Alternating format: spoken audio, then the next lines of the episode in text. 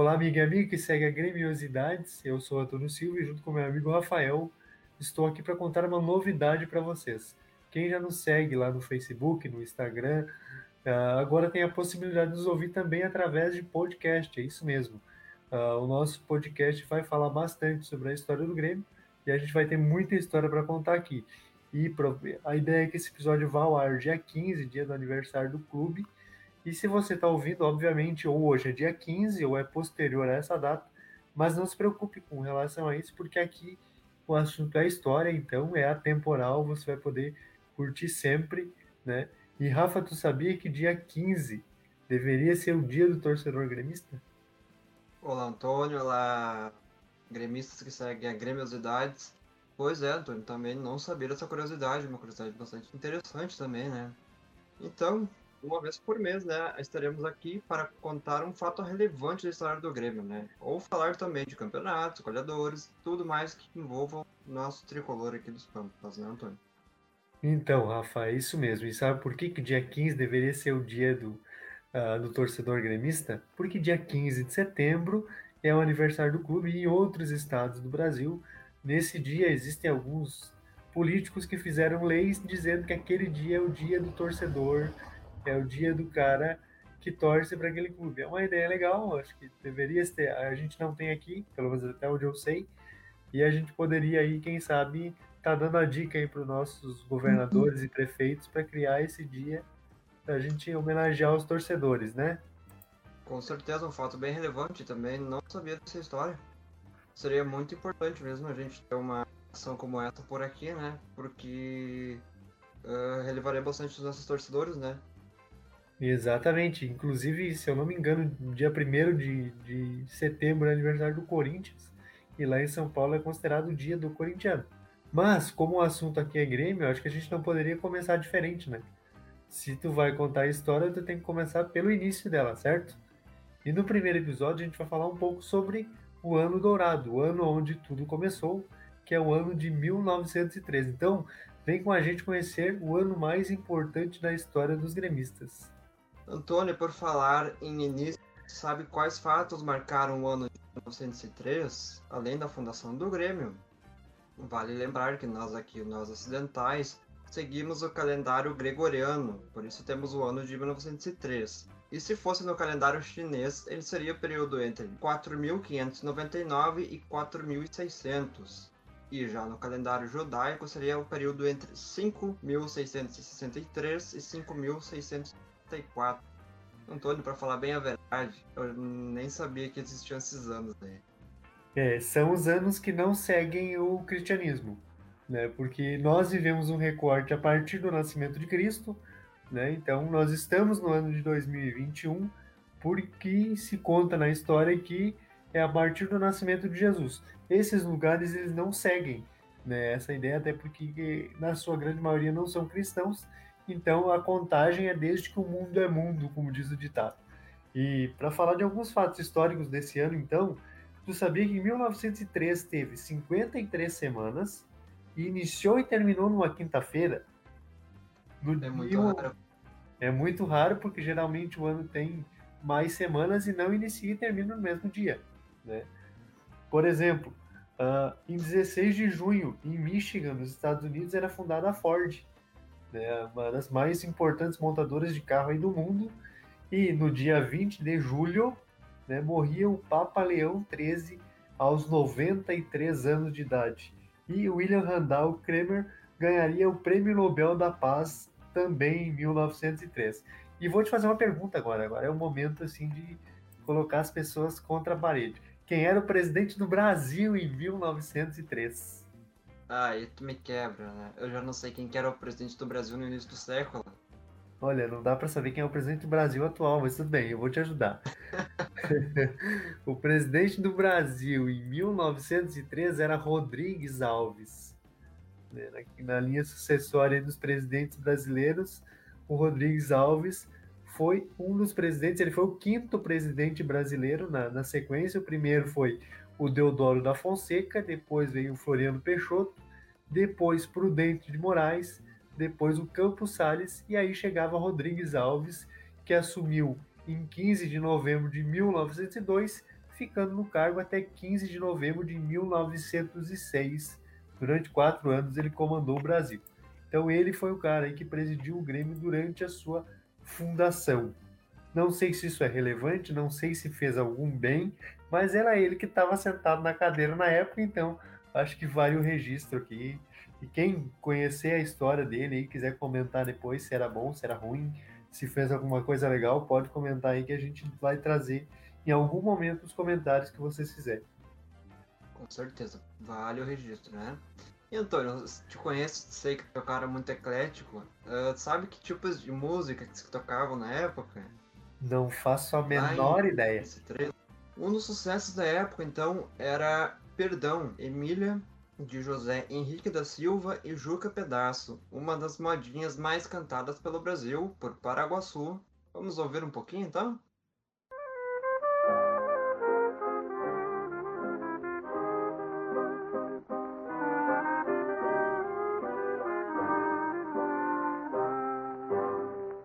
Já tudo dorme, vem a noite em meio, a turva lua vem surgindo além.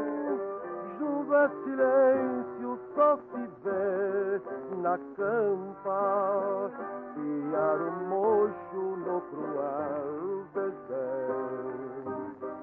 Depois de um vulto de roupagem preta,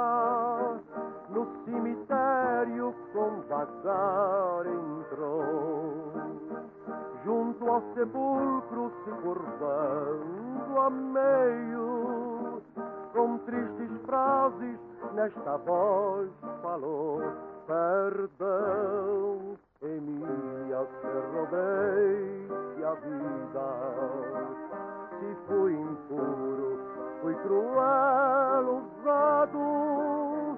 Perdão, Emília, se manchei seus lábios perdão, Emília, para um desgraçado. Monstro tirano, para que vens agora lembrar-me as mágoas que por ti passei, lá nesse mundo em que vivi. Olha, Rafa, depois dessa obra de arte da música brasileira, a gente vai, vai lembrar mais algumas coisas as principais notícias daquele ano lá de 1903. Por exemplo, em 1 de março foi assinado o Tratado de Petrópolis entre a Bolívia e a cidade de Petrópolis, que, é, que deu ao Brasil a posse definitiva de um território que hoje é o estado do Acre.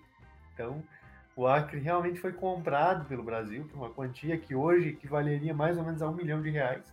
Ou seja, foi adquirido um pedacinho de terra lá e foi através desse tratado aí, em 1903 que o negócio aconteceu e o Acre foi incorporado ao território brasileiro. Então, só para fazer o registro, o goleiro hoje da seleção brasileira, o segundo reserva, que é o Everton, ele é do Acre. Então, e com certeza tem, deve ter tido jogador acreano que jogou no Grêmio. Essa é um ponto que a gente vai trazer aqui no podcast também. Ah, de onde né, são os jogadores de jogar no Grêmio. Será que tem mais gaúcho? Será que tem mais fora do Sul? Para você que quer descobrir isso, fica ligado aqui nos próximos episódios que a gente vai falar bastante sobre isso. Com certeza, né? E o Acre foi comprado até por um precinho razoável, né? Um milhão de reais hoje, né? É, tá digamos tá que vale, vale o investimento. Mas e como o negócio aqui é futebol, né? Em 1903, além do Grêmio, foi claro fundados também outros clubes de futebol, entre eles o Fusbal, Clube Porto Alegre, o Besiktas da Turquia. E guarde esse nome, quando falar de Fusbal, guarde esse nome, porque daqui a pouco esse nome volta aí. Então fica, deixa na memória aí. Também foi fundado o Boa Vista de Portugal, o Atlético de Madrid da Espanha o News Old Boys, o time do Messi, claro, na Argentina, o Clube Guarani Paraguai, o Racing também na Argentina, o Elas Verona na Itália e mais um monte aí que a gente nunca ouviu falar. Né? é, e cara, como Grêmiosidade Cash também é cultura, a gente vai ouvir um pedacinho do hino do Besiktas, né? E que é um dos primeiros times aqui da lista. E tu sabe o motivo? Na verdade, tem um motivo A gente tem uma ligação especial com o brasão do Besiktas, né? E um dia a gente vai contar essa história aqui. Mas o motivo dele tocar aqui no podcast nesse momento não é nenhum. Tá? A gente uh, ouviu o hino, é legal, vamos colocar um pedacinho? Vamos. E uma dica para vocês que gostam de futebol: ouçam hinos de clubes. É muito legal ouvir. Fica a dica dos hinos do futebol inglês, é muito legal as melodias. E vamos ouvir agora um trechinho aí do hino do Besiktas. Se você não entendeu nada, não se preocupe, nós também não entendemos nada, mas vale o registro aí para a gente ouvir um pouquinho de hino de futebol, é sempre bom.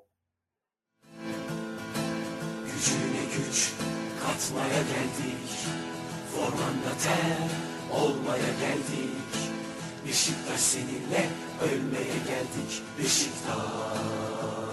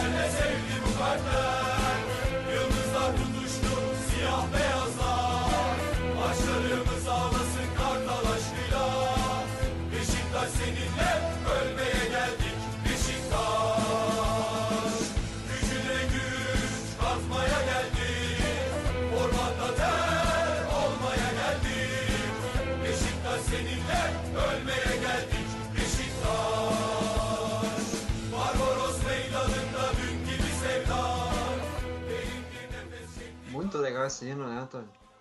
Com certeza. E, cara, mesmo a gente não, de fato, não entendendo, não sabendo o que, que é, tem uma identificação por ser futebol. E eu acho que isso vale a pena. É um, um exercício cultural que a gente pode fazer e não faz mal para ninguém, né? Claro, sempre vai. Mas o assunto aqui é Grêmio, né? Então vamos falar de Grêmio. Né? Antes precisamos lembrar que o futebol não era uma unanimidade na época, lá na fundação do clube. Porto Alegre respirava outros esportes, ciclismo e regatas, mas isso passaria a mudar quando, em 1903, filhos de imigrantes alemães, italianos e portugueses começaram a se organizar para criar um clube de futebol. Tudo começa com um paulista chamado Cândido Dias da Silva. Comerciante ganhou dos seus irmãos uma bola de couro.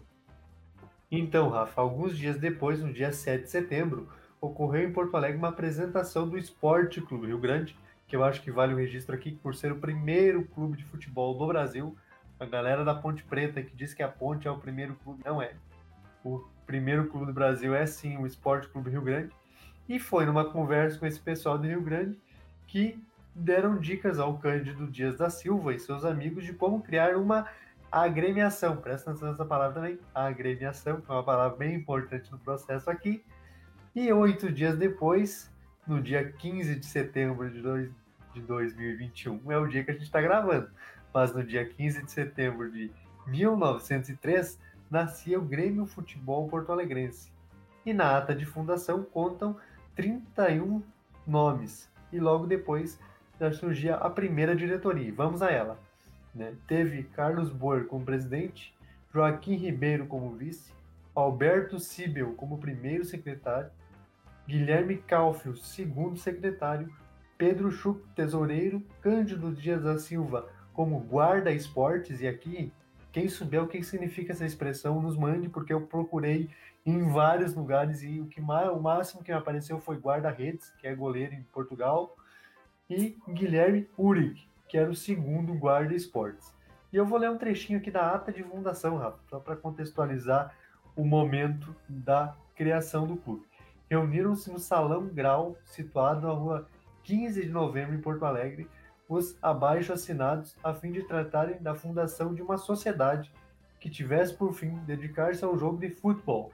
Presidiu a sessão o Sr. Francisco França Júnior, servindo de secretário. À sociedade foi dado o nome de Grêmio Futebol Porto Alegrense.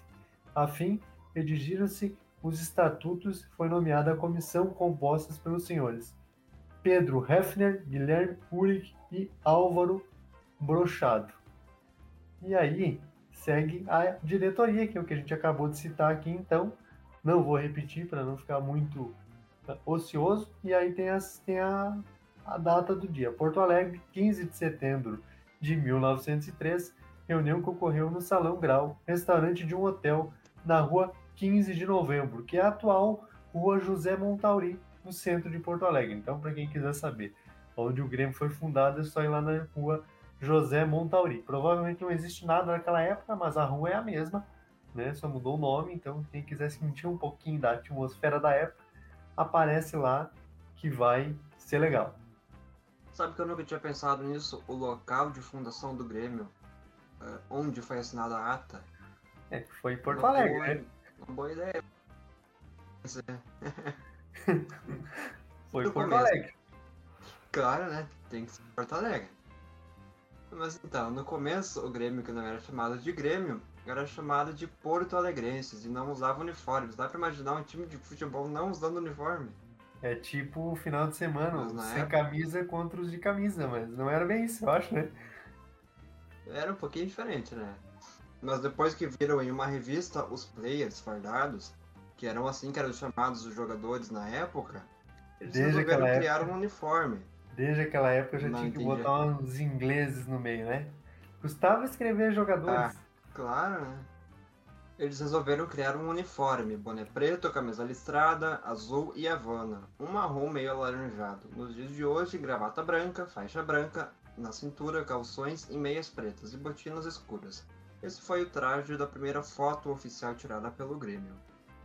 Foto essa que vai estar na ilustração da divulgação do primeiro episódio, inclusive.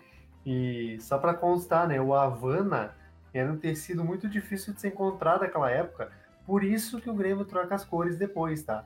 Uh, então o Havana ele é uma espécie de laranja, meio marrom, é um negócio meio estranho. Eu até tenho uma réplica da primeira camisa que ela é azul claro com listras marrons, assim, bem, bem acentuado.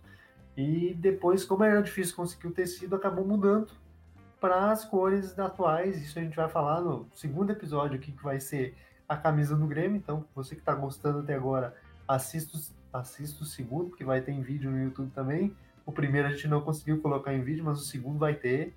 Então assistam o segundo também no YouTube, se inscrevam no canal. Tem um vídeo aqui no canal que tem mais de 100 mil visualizações. Se não viu ainda, assiste também, que é a seleção dos piores jogadores da história do Grêmio.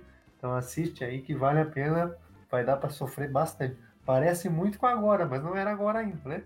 Mas enfim. Dá um bom podcast também, os piores jogadores da história do Grêmio, né?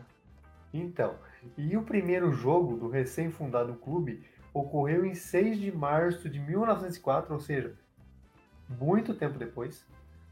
Então, o Grêmio. Sabe de onde vem a palavra Grêmio falando nisso? Não sei. Então, por isso que eu disse lá no começo: guardem a palavra agremiação, porque agremiação é uma das palavras que formam a palavra Grêmio, ou seja, quando eu encurto a agremiação, ela se torna Grêmio. Por isso que vem a, o nome do clube a partir daí. Só que passou setembro, outubro, novembro, dezembro, janeiro, fevereiro, seis meses só jogando com meus amigos ali, para só em março de 1904 fazer um jogo valendo contra o Fusbol. Lembra que a gente falou do Fusbol aqui lá nos fatos marcantes do ano de 1904. E o futebol foi o primeiro adversário do Grêmio, aonde o Grêmio, né, numa jornada dupla, dois jogos na mesma tarde. Hoje a gente não joga dois jogos na semana, porque os caras cansam, mas naquela época você jogava dois na mesma tarde. Isso que é futebol raiz, né? Porque aqui a raiz da raiz, inclusive. O Grêmio, o Grêmio garantiu as duas primeiras vitórias, vencendo ambas por 1 a 0 em, em 20 de julho de 1904, o uniforme foi mudado para o modelo metade azul, metade preto, que foi relançado em 2007 como uniforme reserva uh, da Libertadores daquele ano. Só para constar, já estou dando bastante spoiler aqui do próximo episódio, né?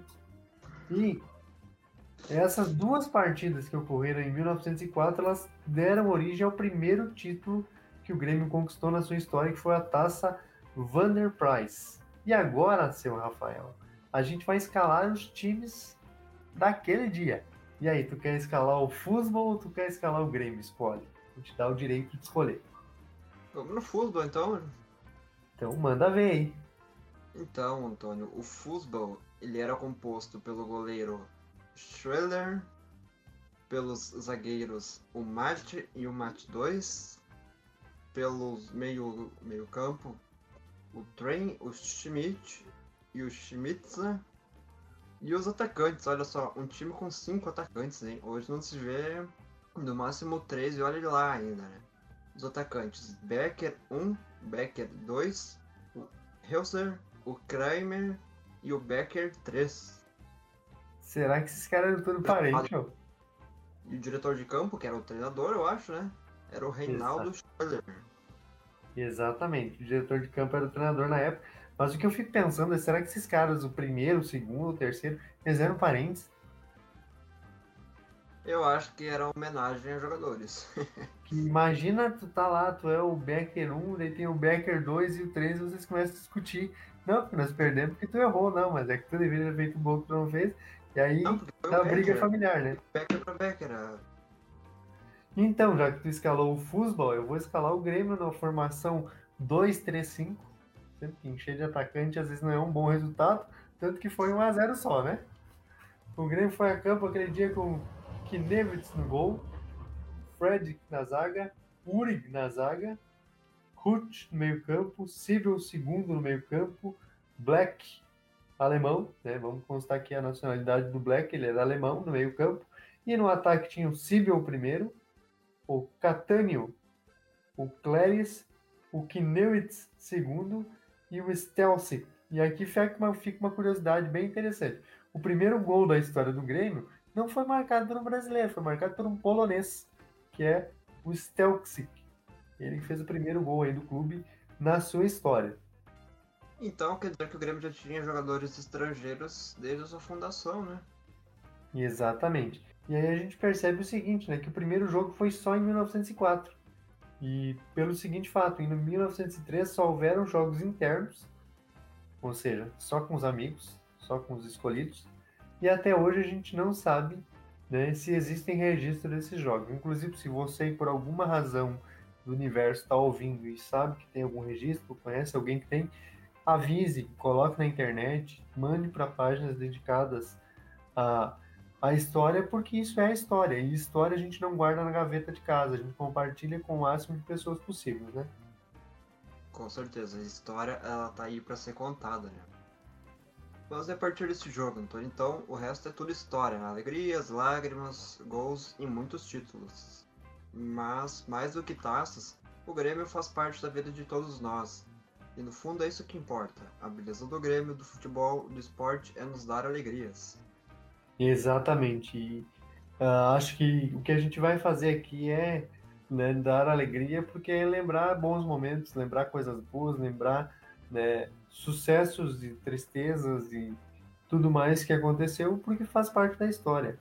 E antes da gente se despedir, Rafa, vamos falar novamente sobre o abençoado Cândido Dias da Silva, né? Porque o cara tinha uma luz diferenciada, não é à toa criou o clube que criou.